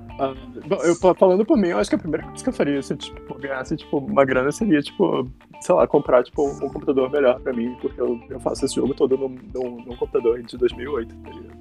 Caraca, tipo, 2008 é foda. Ele é feito, ele é feito no pior computador possível. É, Só você não. Da Xuxa. É, tipo isso, tá ligado? Então eu tô sempre sofrendo, sempre que eu sento pra, pra fazer o jogo, é sempre um sofrimento. Editar todos os, os, os trailers do jogo, eu só falta, tipo, jogar meu computador fora, tá ligado? E, enfim. Então talvez isso, talvez investir em uma plataforma, em um, em um, em um, em um escritório um pouco melhor para, pra fazer esse jogo, porque às vezes é difícil. É, pra comprar um PC novo hoje só sendo milionário mesmo, né? É. Nem fala, cara, nem fala. Eu certamente transformaria o quarto num estúdio, para o negócio ficar mais fácil. Eu acho que eu ia parar de ficar correndo atrás de cliente e ia conseguir me dedicar melhor mesmo ao jogo. E parar de lidar um pouco com gente um pouco chata. Seria bom. A minha saúde mental também agradeceria. Eu acho que a gente conseguiria também, quiçá, lançar até uma sequência. É, tipo... pois é. Por favor, deixem a gente milionário. Pedindo nada demais. Até pro Felipe poder ser efetivado, que ele tá pedindo. É verdade. pois é. Coitado. Abrindo espaço. É, em relação à divulgação do jogo, ao marketing do jogo, é, como é que vocês pensam para poder planejar e executar o marketing? É, no momento ele é muito focado no, no pessoal aqui do, do Brasil mesmo, né? No, já, já tem alguma coisa lá fora também, sei lá, algum algum youtuber ou streamer lá de fora já fez alguma coisa do jogo ou, ou vocês estão focando só no, na galera aqui do Brasil mesmo? As duas coisas. A gente tá focando na galera aqui do Brasil, mas de vez em quando alguém lá de fora, enfim, faz streaming. Já, a gente já viu, tipo, sei lá, streaming coreano, espanhol, russo, alguns americanos. Inclusive tem. Ulisses que tem esses números Ulisses sempre tem os números, todos os números são dele. Mas de downloads, tipo, em outros países e tal, enfim. De downloads da demo, no caso. Tem um número expressivo de. Tipo assim, existem muitos downloads e tal, mas 90% é brasileiro, por incrível que pareça. É, mas É. assim, às vezes rola de alguém descobrir e tal, e tem um pico de alguém lá fora descobrir. Quando. Eu tô tentando lembrar o nome do site. Alphabeta Gamer. Descobriu o jogo e tal, postou. E tinha um grande follower gringo, deu um, deu um pico lá de, de download gringo e tal. É, a gente até É. tem a tradução e tal, mas o foco realmente nosso é no público bra- brasileiro. É, eu acho que assim, se, se a gente entender que há uma demanda, que há uma necessidade. Até porque assim, a gente lançando pra console, a coisa para de ser, de ser local e aí toma uma dimensão muito maior, né? Mas é, uma das, um dos assuntos que a gente conversou com, com publishers também foi isso, né? Tipo, a questão do marketing internacional. Se a gente entender que é uma, que é uma necessidade, ou enfim, se a gente entender que em algum momento a gente vai precisar disso, é, talvez a gente faça algum tipo de parceria, porque, enfim, eu ainda sou uma pessoa limitada, né? É, para conseguir dar conta disso tudo. É, nessa parte de marketing internacional também tem a questão de, tipo, chegar nas conferências, né, Gamescom da vida. Aí depende realmente do nível de público que o jogo vai ter, que vai atrair e tal. É, gostaria de chegar nesse nível. É, mas que fica difícil para um estúdio independente, sem publisher no Brasil, conseguir fazer esse tipo de nível de marketing internacional para ter uma, uma- um público por lá é, mais acentuado. E, e a Luísa que faz toda, toda essa parte do marketing, o Ulisses ajuda em alguma coisa. E como é que vocês pensam no, no material? Ah, hoje eu vou fazer, a gente vai focar em fazer, sei lá, um trailer, ou então uma postagem, ou então, sei lá, é, enviar, mandar o jogo pra alguém, pra alguém jogar. Como é que vocês pensam nisso? É, as decisões da, do- da nossa equipe, elas são, elas são tomadas de maneira muito, muito horizontal. É, então, assim, é, eu, eu sempre tô. Eu sempre tô consultando, tipo, Ulisses. Ulisses e o Kainan, principalmente, é, pra, gente, pra gente tomar as decisões. Eu, eu, eu, eu cuido dessa parte e tudo mais, é principalmente responsabilidade minha, mas a gente sempre tenta chegar, a gente sempre discute quais são os próximos passos. E, e quais são os próximos passos em relação à divulgação também, né? É claro, pra mim, enfim, eu não vou opinar no trabalho do Vitor. Eu só vou falar pra ele, cara, tá muito bom o som de, de carne esmagada. Parabéns. Enfim, mas a gente, a gente tenta, a gente tenta fazer assim. Às vezes a gente não, não chega num acordo e aí é tipo trabalho de convencer o outro de por que, que vai ser assim ou por que, que não vai ser assim. No geral é isso. Às, às vezes a gente demora muito em decisões pequenininhas, né? Exato. Sabe? Então, Ou fica, tipo, super discutindo algum micro detalhe. Não vou falar quem é que gosta de fazer isso. Mas alguma coisa tipo assim.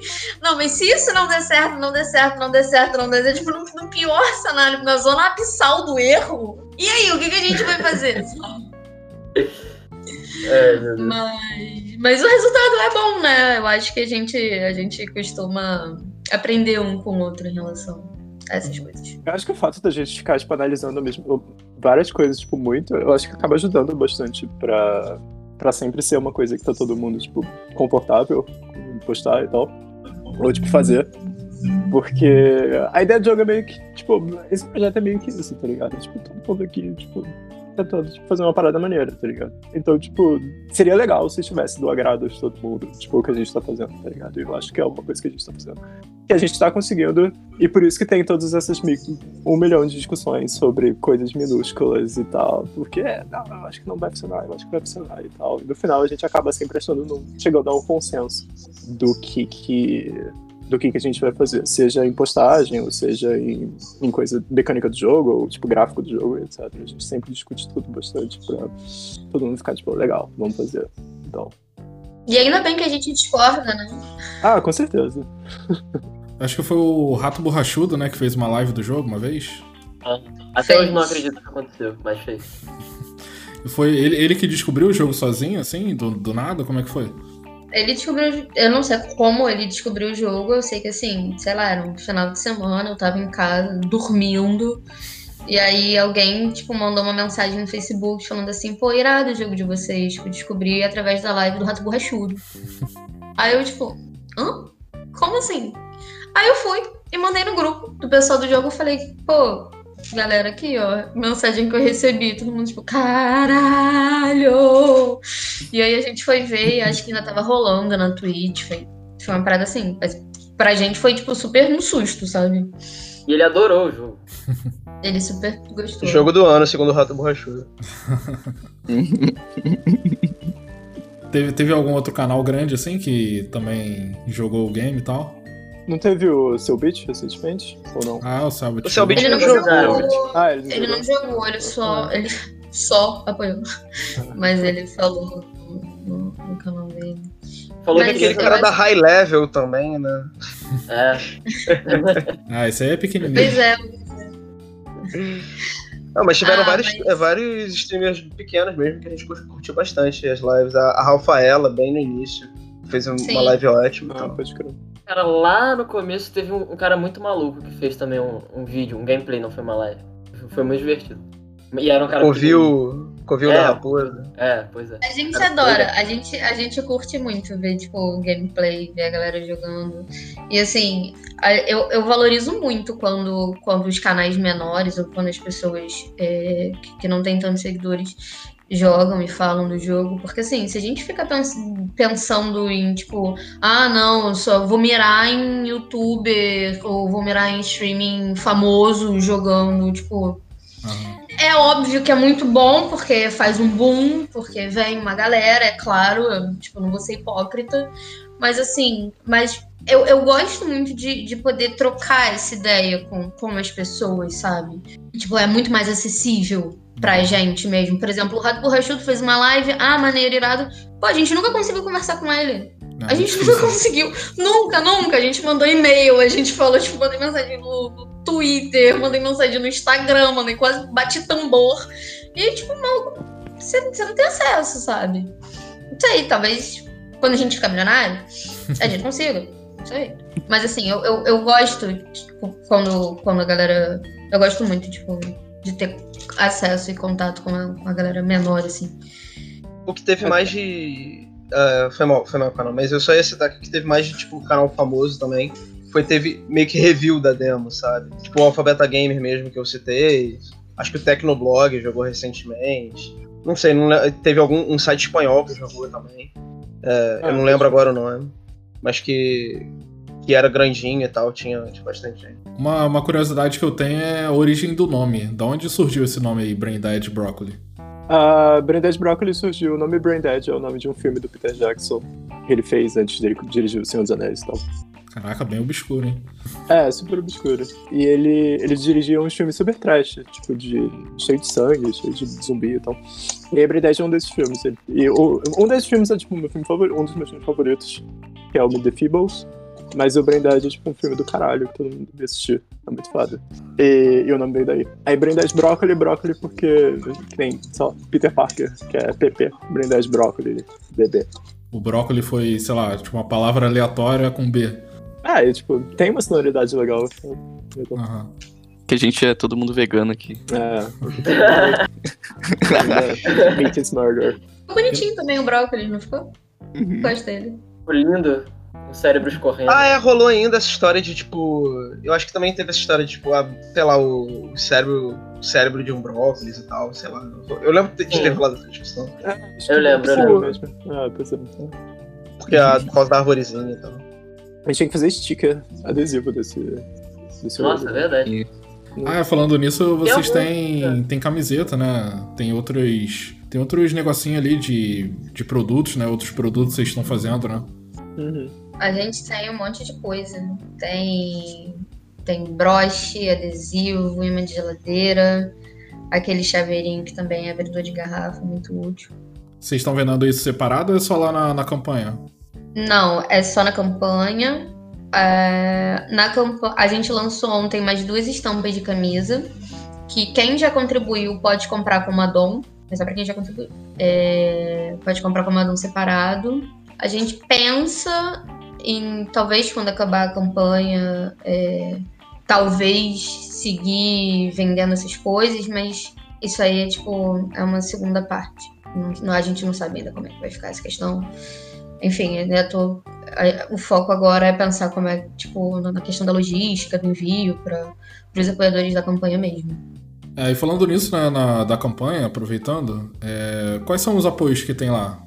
Bom, eu vou até abrir aqui a, a, a página do Catarse, mas tem apoios a partir de 10 reais, que é aquele apoio, tipo, que a pessoa não recebe a chave do jogo. A partir de 12 reais, é, a pessoa já, já recebe a chave. O preço na Steam vai ser, vai ser um pouquinho mais caro do que 12? Vai ser esse mesmo? Vai ser um pouquinho mais caro. No Catarse, a chave tá com, com valor promocional. No Catarse. Você já tem o preço já da, da Steam? Ainda não, a gente, a gente ainda precisa fazer algumas contas e saber mais algumas informações antes de, antes de concluir essa, essa questão da precificação. Aham. Mas vai ser mais caro. Tem que aproveitar e comprar agora, né? Exatamente. Mas aí, beleza, é, tem, tem quais os outros apoios que tem lá? É 45, e aí nos apoios entre 20 e 45, as pessoas recebem recompensas digitais. Que aí tem trilha sonora, artbook, wallpaper, nome nos créditos, essas coisas. Aí a partir de 70 reais, ela já recebe recompensa física, que é a camisa, e todas as outras recompensas digitais. É, com 100 reais, já tem a camisa, as recompensas digitais e todas as outras recompensas físicas que eu falei anteriormente. O bottom, o chaveiro, o imã e o adesivo. Tem 150 reais, que recebe isso tudo que eu falei anteriormente e o pôster. Se eu tô esquecendo de falar alguma coisa, por favor, alguém complementa. Eu acho que o 300 reais. pôster é, Ah. é, é o pôster e frete grátis. É, o pôster uma a 4 chave extra do e o frete grátis. O imã já falei. É uma chave extra do jogo. E uma Acho chave extra. bem do lagado. jogo. É, e a, ah, sim. E nos apoios a partir de 150 reais, a segunda chave extra, a pessoa pode, pode escolher para qual plataforma ela quer.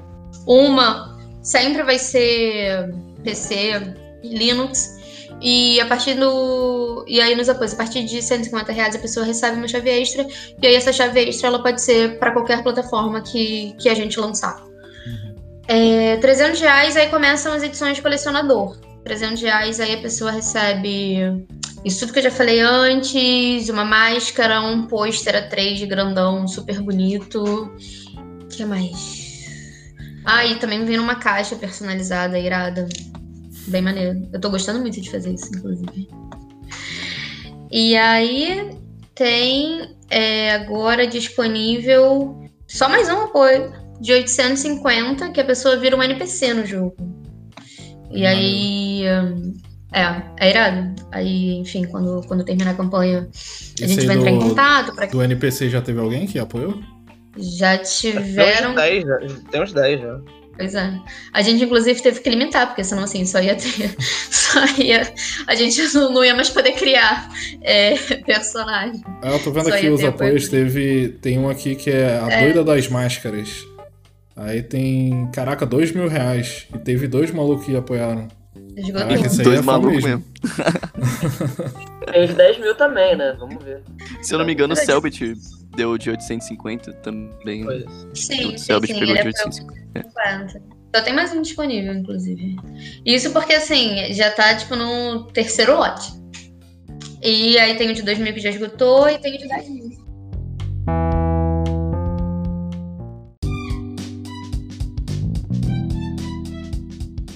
No geral, vocês consideram que a campanha ela foi positiva, né? Muita coisa. Sim, sim, com certeza. Sim. Vocês não acham coisa. que colocaram uma meta muito baixa, não? 5 mil só? Acho que 5 mil foi pouco, hein? A nossa, cara, assim, a gente falou assim, qual é o mínimo de dinheiro que a gente precisa pra lançar o jogo, porque a gente quer lançar o jogo. A gente quer realmente fazer isso.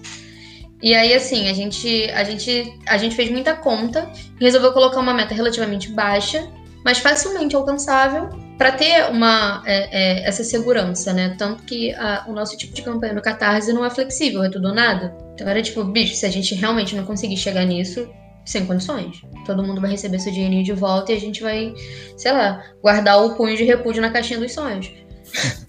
e aí era, era uma meta que a gente sabia que a gente ia alcançar com, com certa facilidade, mas não tão rápido, enfim. Aí tem as coisas surpreendentes do meio do caminho que realmente a gente não a gente não tinha como, como prever.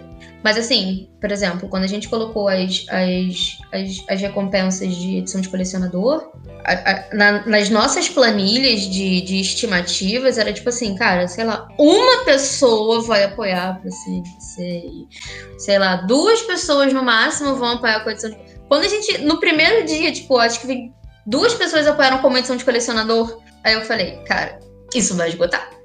Isso vai esgotar rápido. Na edição de colecionador, o que, que, que, vem nela?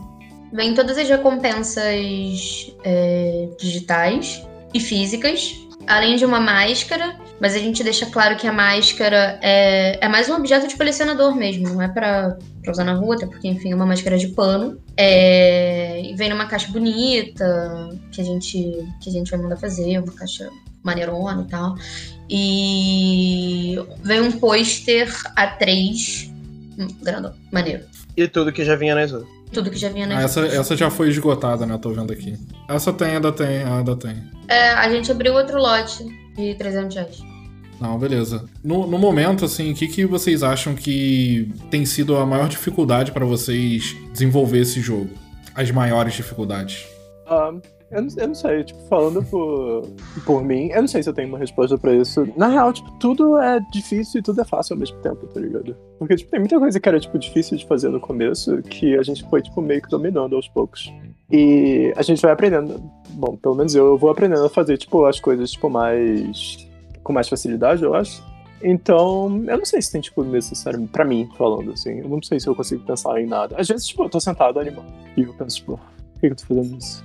E, e, é, tipo, muito trabalho e tal. Mas isso não, isso não é uma dificuldade, isso é uma coisa de qualquer trabalho, tá ligado? Tipo, basicamente sentar o rabo e trabalhar e fazer todas as animações e, tipo, discutir o que, o que vai funcionar.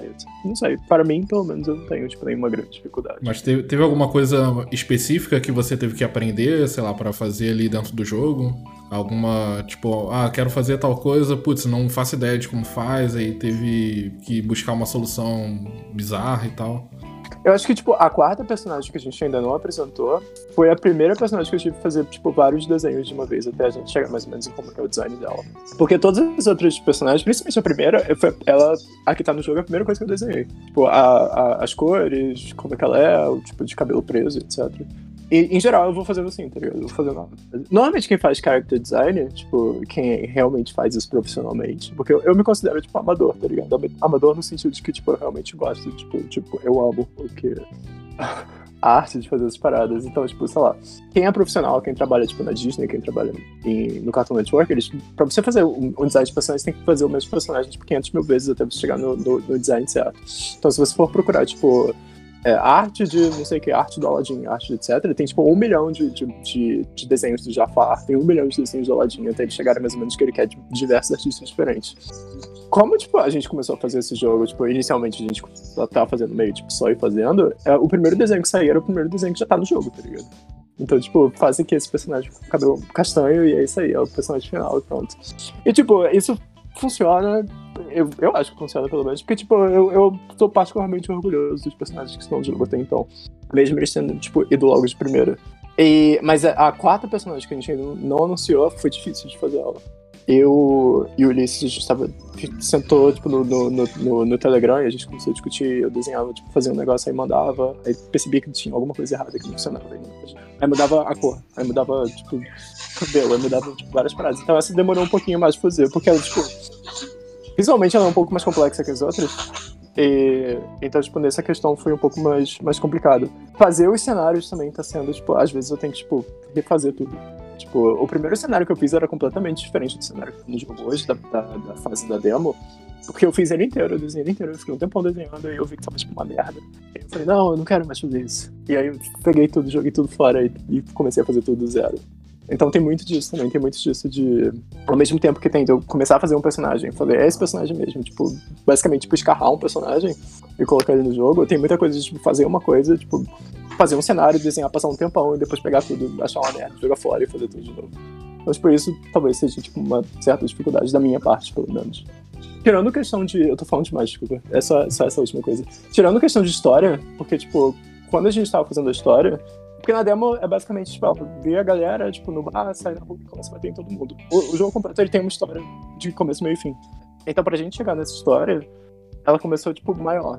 Aí depois teve que cortar algumas coisas, aí aumentar, aí depois tipo, via que certa coisa não funciona, aí via que, tipo, um, um, um determinado momento do, do, jogo tava muito pequeno, e, tipo, não, não acontecia nada, tinha que, tipo, colocar mais coisas. Então, tipo, essa questão do roteiro é muita coisa de, tipo, reescrever, reescrever, reescrever, até chegar num resultado que fique legal e tal. E a gente ainda vai reescrever mais, porque o que a gente tem tá concreto já, mas ainda só um, um outline do, do, roteiro completo. Então, tipo, quando a gente entrar em detalhe, quando começar a fazer storyboard das e começar a fazer storyboard das coisas, aí provavelmente vai ter muito mais coisas que vai ser mudado. Então, é muita coisa de, tipo, você fazer, refazer, fazer, refazer, escrever, reescrever, etc. Enfim, depois desse meu, meu, meu super Uh, sei lá, é isso. tipo, pegar um pouquinho desse gancho que o Kainan falou de refazer, refazer, refazer, o que faço trilha sonora também rola isso. Talvez tenha mais, mais minutos de lixo das músicas que eu faço do que de músicas de fato que estão no jogo, sabe? Tipo, você abre a, a dó lá da música, tem tipo 115, 115 riffzinhos e, e tem só 40 na música. E, e, os outros, foi tudo que eu fiz e gostei. Outra dificuldade também é que às vezes eu tenho que fazer uma gambiarra. As poucas vezes que eu tive que gravar, tipo, o meu baixo aqui, eu tive, tive que fazer uma gambiarra pra gravar e tal, porque eu não tenho interface de áudio. E também, e também às vezes tem uma parada chata que é tipo, pô, eu quero esse som de bumbo, mas é, tá num plugin que custa 315 reais. Eu, pô, sabe? Aí tem que dar um jeito, sabe? Como é que tu faz para gravar o som do baixo? Cara, o som do baixo, tipo, eu não sei, você não vai acreditar, porque porque, tipo, eu não tenho interface de áudio, então, tipo, eu pego o cabo do, do baixo, tá, tá ali, enfim. Se eu pego agora, eu não vou pegar. Eu, eu pego, boto o cabo no baixo, boto um, um adaptador de, de P10 para P2, boto na entrada de fone do, do, do, computador. E como eu não tenho essa interface de áudio, eu, quando eu gravo baixo, eu não tô ouvindo o que eu tô fazendo, sabe? Eu só tô confiando que eu vou fazer certo. Bom porque a gente aprende a ter uma técnica perfeita na parada, mas enfim. É ruim. Não, mas eu tô aqui pra te ajudar nisso também. É, não, o Vitor, o Vitor teve, uma, teve um treino lá que ele, tipo, gravou a guitarra e tal. Porque ele tem uns, uns equipamentos que eu não tenho. E você, Vitor, tem, tem alguma dificuldade aí fazendo o jogo? Ou tranquilo? Ah, eu. Não, é assim, no caminho sempre tem dificuldades, assim, questão do áudio, sabe? Por exemplo, o áudio da, que tá na demo já tá totalmente diferente porque eu não gostei de muitas coisas, assim, sabe? Às vezes a gente. Sei lá, jogo tem muito isso, né? Você lança uma coisa e fala, nossa, isso aqui não ficou tão legal, sabe? Isso é um processo, sabe? A gente sempre tá aprendendo assim conforme vai fazendo, né? Também. Mas, assim, uma dificuldade, talvez. Acho que é mais uma questão artística mesmo, né? De, de encontrar dificuldades ali, sabe? De, tipo, falar, ah, essas coisas não ficaram tão boas como eu gostaria. Às vezes você ouve um som num dia e depois passa outro dia, você ouve o mesmo som e tá diferente, sabe? Pra, pro seu ouvido. Então, para mim, essas são dificuldades, assim, comuns, né? E talvez dificuldades novas, assim, seja mais, talvez, a parte de implementação né, de, da Unity com Fmod, às vezes, porque ainda é um pouco algo novo, assim, para mim, né? O Ulisses me ajuda muito nisso, né? Que ele acaba implementando de fato né, ali na Unity, né? Mas é sempre um aprendizado, sabe? Essas dificuldades que acontecem, né? É sempre. A gente sempre visa, digamos, entregar um, o melhor resultado possível na, naquele determinado momento que a gente tá no espaço-tempo, sabe? Então, no futuro, talvez a gente olhe pro jogo e fale, nossa, isso aqui poderia estar tá melhor, sabe? Mas sempre a gente, no presente, tenta, tenta fazer o melhor que a gente pode, sabe? Pelo menos eu acho que com todo mundo é assim, né? E para você, Ulisses, tem, tem alguma coisa assim, meio bizarra que tu teve que aprender a fazer? Cara, é, dentro, do, dentro da média mesmo, assim, eu, eu, eu, não é para valorizar a profissão não, mas eu, costumo dizer que o, o fato de qualquer jogo sair é, a partir de certo nível de qualidade e tal já é um milagre, sabe? É, para você manter a consistência, para você manter todas as áreas funcionando direitinho e tal, é, é um negócio muito complicado. tipo, então assim, fazer um jogo por si só já é um, já é um negócio complexo sozinho. Agora, específico aí do projeto, eu vou reforçar um pouquinho do que o Kainan falou. É, tipo assim, ele falou, por exemplo, que o, que o design de personagem da Laura não mudou desde o início, é verdade. Só que assim, a gente mudou o, o loop de, de walk de idol dela assim, umas 4, 5 vezes pelo menos. E aí, assim, são uns 20 frames só nisso, né? Tem que desenhar e redesenhar e redesenhar e redesenhar e tal. E no, e no caso, no, e eu falo que isso é específico um pouquinho do jogo, é, porque por conta do nível de conteúdo que a gente está tentando é, entregar e tal, com vários comportamentos diferentes para cada personagem e tal, e para cada inimigo. é, e, tam- e pelo nível de qualidade. Então, quando você tem um certo nível de qualidade que você está tentando entregar, você tem que refazer aquilo várias vezes, não tem jeito.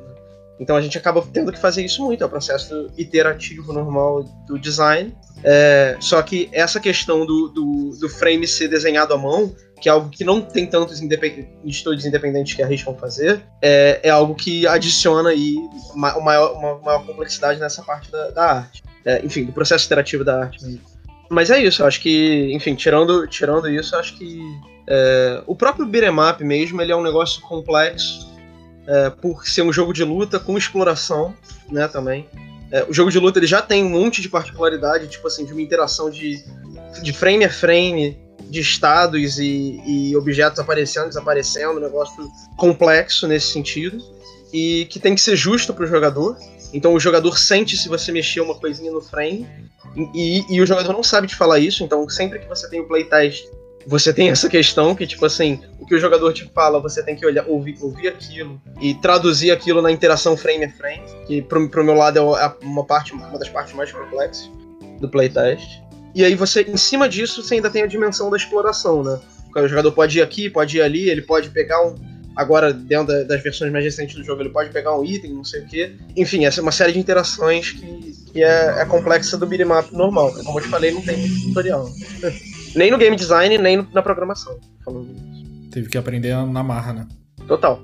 Não, eu ia falar que o bom é que a demo nos permitiu, nos permitiu fazer um monte de testes e chegar de maneira muito rápida, porque ela durou dois, três meses para produzir. Chegar muito rápido em alguns, em algumas, em, em alguns milestones assim criativos e e técnicos que foram importantes pra gente validar também versus o que o jogador é, experiencia. Por isso que a gente vê todas as lives. aqui. É um playtest de graça. É, exatamente. Demorou pra falar e não achou a palavra obstáculo. N- Exatamente, obrigado.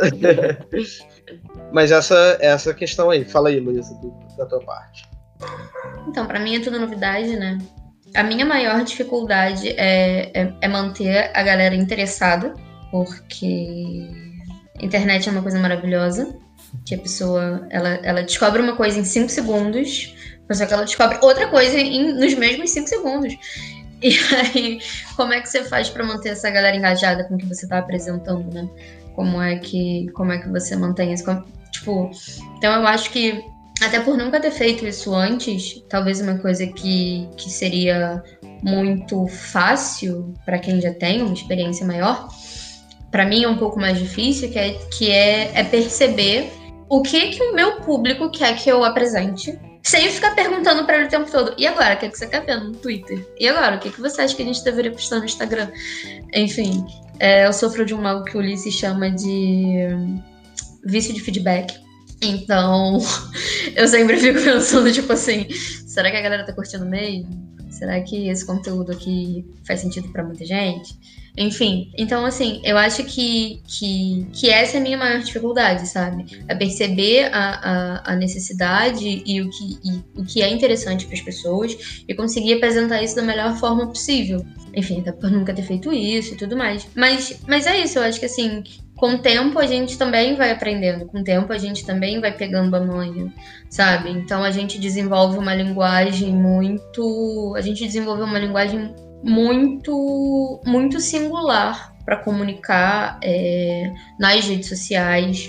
A gente, é, é, eu procuro, eu procuro estar sempre tipo ouvindo o que as pessoas têm a dizer. Eu gostaria de estar perguntando o tempo todo o que as pessoas querem, mas como isso não é possível, sempre que elas se manifestam falando, cara, seria interessante isso, seria interessante aquilo, eu dou maior valor, porque assim, ajuda muito o meu trabalho, sabe? E tomar cuidado pra, tipo assim, ah, não, a gente tem que postar novidade, mas, putz, tem que tomar cuidado pra não postar spoiler, e às vezes é uma linha muito tênue que separa uma coisa da outra, sabe? Mas é isso mesmo, acho que antes eu tinha, eu tinha mais dificuldade de lidar com, com os comentários ruins, mas agora eu meio que não, não, me, não me ofendo mais com essas coisas. Mas. É isso. Já, mor- já morreu por dentro. né? Exatamente. Já não tem mais emoções. É, aproveitando que o Túlio deixou uma pergunta ali, é, se a galera que estiver acompanhando tiver alguma curiosidade ou então quiser fazer alguma pergunta aí pro pessoal, se, se a galera puder responder e tal. É, mas ele perguntou ali do vilão do, do jogo, né? O vilão principal do jogo, mas é só coincidência, né? Não é, não é o, Bol- o Bolsonaro, não, né? Tudo que tá no jogo é só coincidência, cara. Todas as coisas que estão, tipo, no jogo é só coincidência que tá acontecendo. A realidade de hoje é tão bizarra que não tem nem mais como acompanhar, né? Não mesmo, cara. Não, se a gente O tá, tá tá desatualizado. a gente perde feio. Feio. Tem coisa que a gente até se sente mal de tentar botar no jogo. O próprio É, pessoal é. Do, do GTA e tal, galera da Rockstar, ele fala, cara, lançar um GTA é foda porque lança e já tá atrasado. Não tem mais como acompanhar a sociedade. A sociedade tá, tá pirada, tá ligado? Uhum. Total. É, eu acho que isso me lembrou de uma das possíveis dificuldades aí específicas do jogo. é, e é uma área que afeta meio que tudo que a gente faz. Que é assim, você fazer um jogo de porradaria que envolve um tema atual de saúde pública, sabe? E tipo assim, isso todas, tudo, todo elemento comum de jogo, quando você coloca sob essa lente, você pode, pode gerar dúvida. Então assim, você não pode simplesmente. quer dizer, Você até pode, na verdade. É, mas imagina, por exemplo, que você quer colocar um- uma moedinha pra cair dos personagens que tem, em qualquer jogo de luta, qualquer jogo de ação, assim, entendeu? Já fica meio um pouquinho mais complicado. Não que não possa ter, mas é, gera, algum, gera alguns questionamentos. Então, assim, você não pode simplesmente recorrer. é, não, não é tão simples você recorrer ao- aos tropes, aos, a, a- a parada, a- ao que é totalmente convencional dos videogames, porque a gente tá pegando a porradaria que é convencional e tá dando um significado pra ela. Né? E isso é, enfim, é uma responsabilidade grande, tá? É, que impacta todas as decisões gente- de design que a gente toma. É, a gente tem toda uma, uma, uma responsabilidade social no que a gente tá fazendo também. Tipo, a gente, to- todas essas paradas a gente já pensou bastante, então, tipo, sobre. É, apesar de que, tipo, tem um, todo o, o certo nível, nível de ficção do jogo, de que é, tipo, essencialmente sair da rua e batendo nos outros, a gente ainda tem, tipo, existem nuances que a gente ainda tem que, tipo, cogitar se a gente vai colocar no jogo ou não colocar no jogo. É, eu acho que uma, uma, uma particularidade também é assim, por mais que o jogo se passe numa pandemia fictícia, numa cidade fictícia, com personagens fictícios, é você falar sobre, sobre a história enquanto ela acontece. É, enfim, se você se vai fazer, sei lá, um jogo de, sei lá, Segunda Guerra Mundial, beleza. Você já sabe Ah. tudo que aconteceu, você já sabe tudo que rolou, você já sabe onde estão os personagens e o que você vai fazer. Agora, quando você faz uma coisa, quando você narra uma história que tá, que tá rolando, enfim, quando você usa referências de coisas que estão acontecendo agora, tem o, o- o peso dessa, dessa, dessa dificuldade em tudo que a gente faz.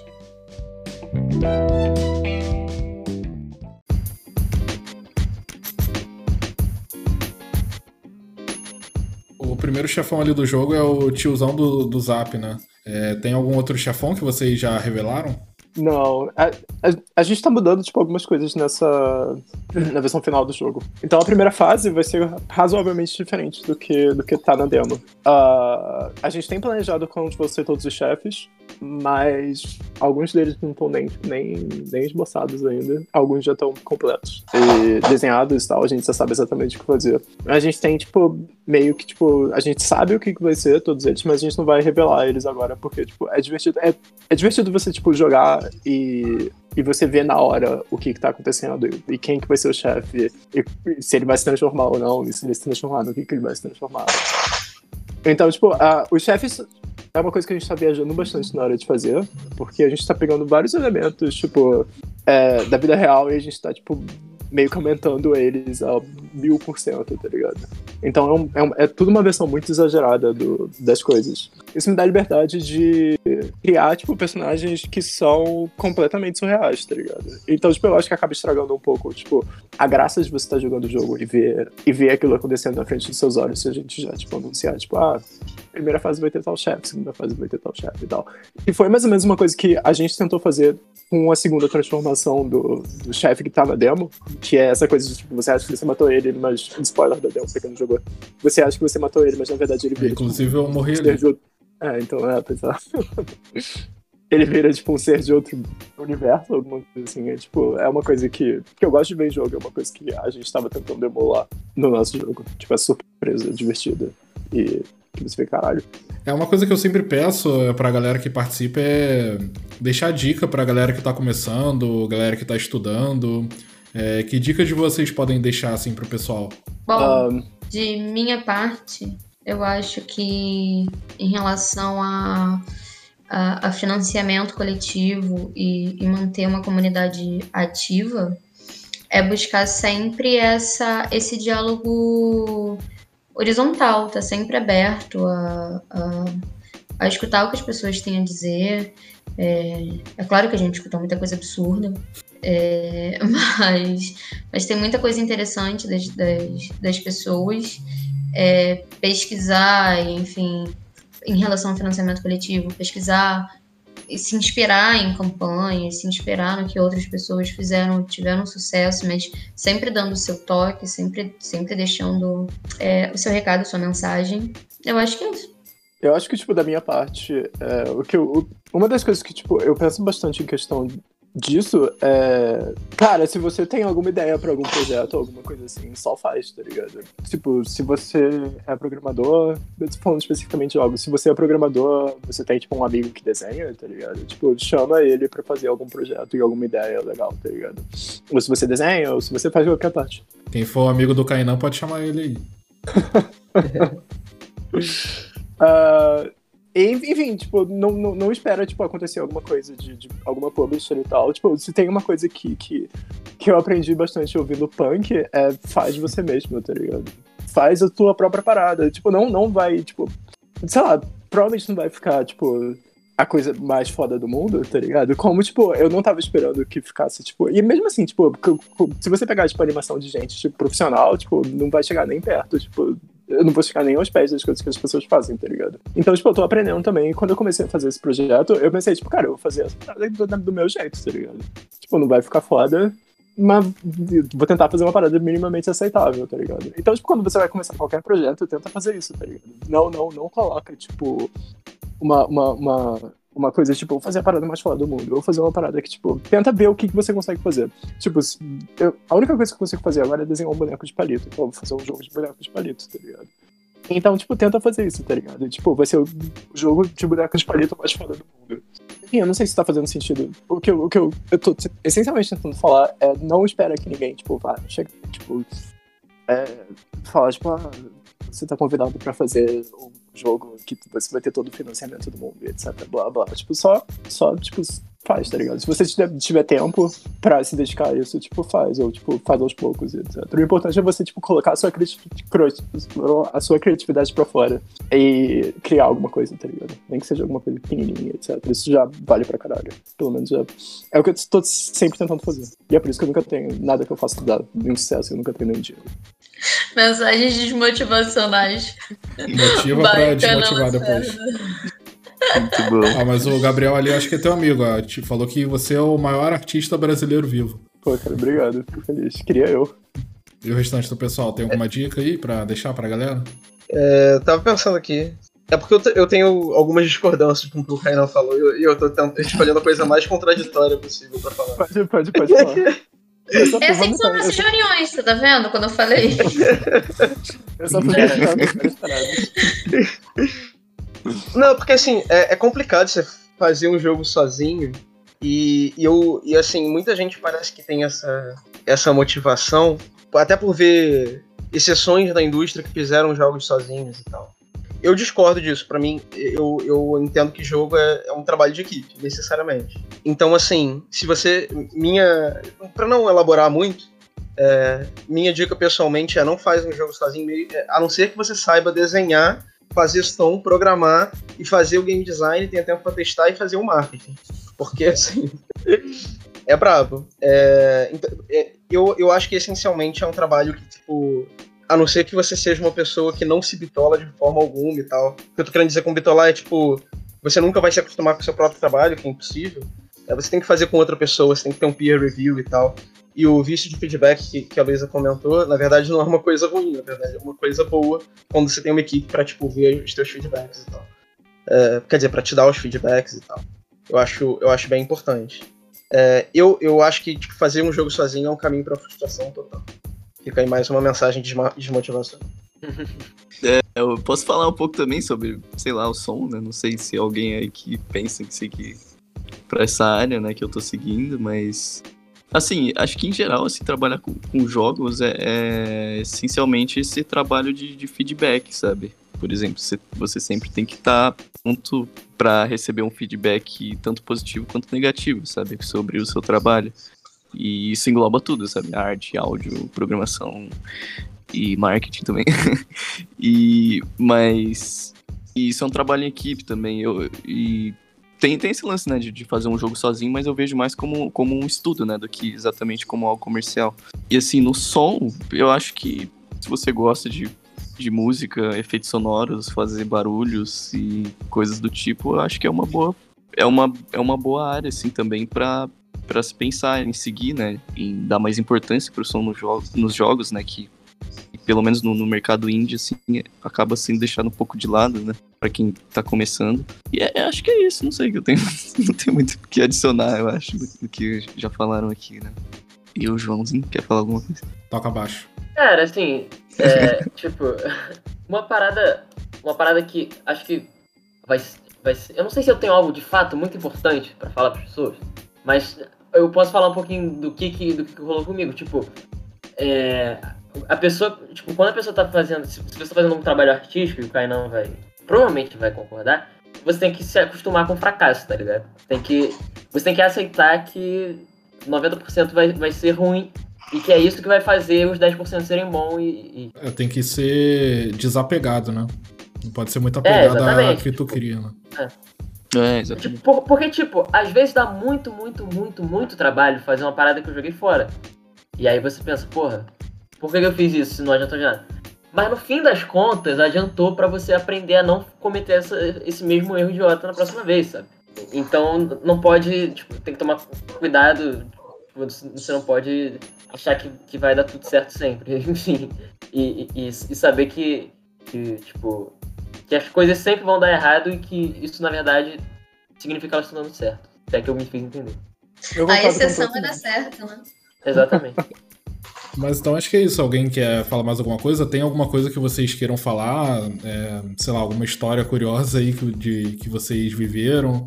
É, sei lá, tem alguma coisa que vocês queiram acrescentar? Alguma coisa que vocês gostariam de comentar que a gente acabou não comentando aqui? Eu queria só, só sugerir que baixe a demo do. Bom, a nossa demo, mas também a demo do Spectre, o jogo do, do Gilmar aí. É, eu, se eu não me engano, tá no itch.io ou no Game Jolt é, mas ele tá aí no, nos comentários e tal. E, enfim, fez algumas pontes super importantes pra gente. O jogo tá maneiro e tal, dá uma olhada lá também. Só pra ajudar aí. É, o restante do pessoal tem mais alguma coisa que queira comentar? Tem alguma coisa que vocês ah. queriam falar e acabou não falando?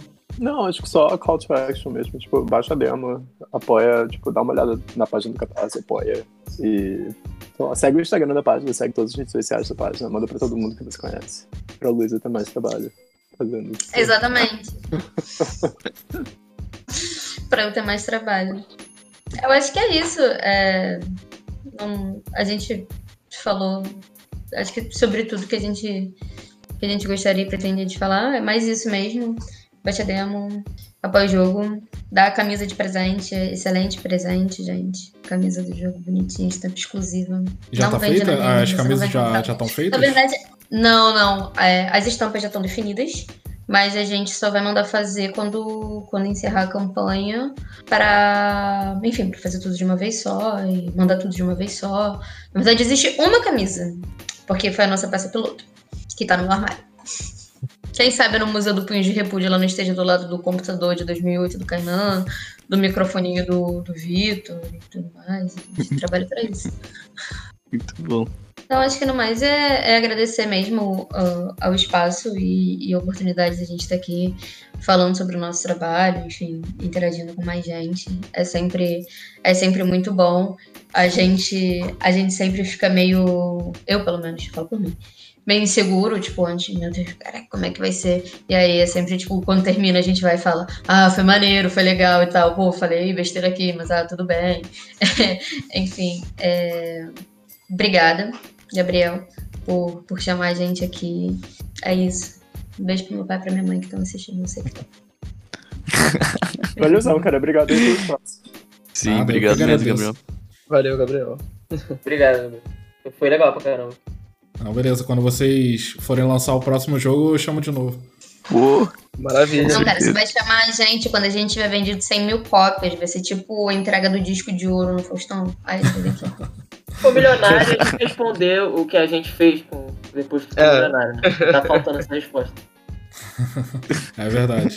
Quando vocês ficarem, eu chamo pra ver o que, que vocês fizeram. Exato. A gente te manda uma foto do extrato do banco. Aí, esse dia chegou. Mas então é isso, pessoal. Pô, muito obrigado pela galera que acompanhou. Muito obrigado a vocês também que disponibilizaram o tempo de vocês aí. É, agradeço a todo mundo. Boa noite pra galera aí que acompanhou, vocês também. Então é isso, pessoal. Valeu, a gente vai ficando por aqui. Tchau, tchau. Valeu. Valeu. Valeu. Falou, galera. Tchau, tchau. Valeu. Fui.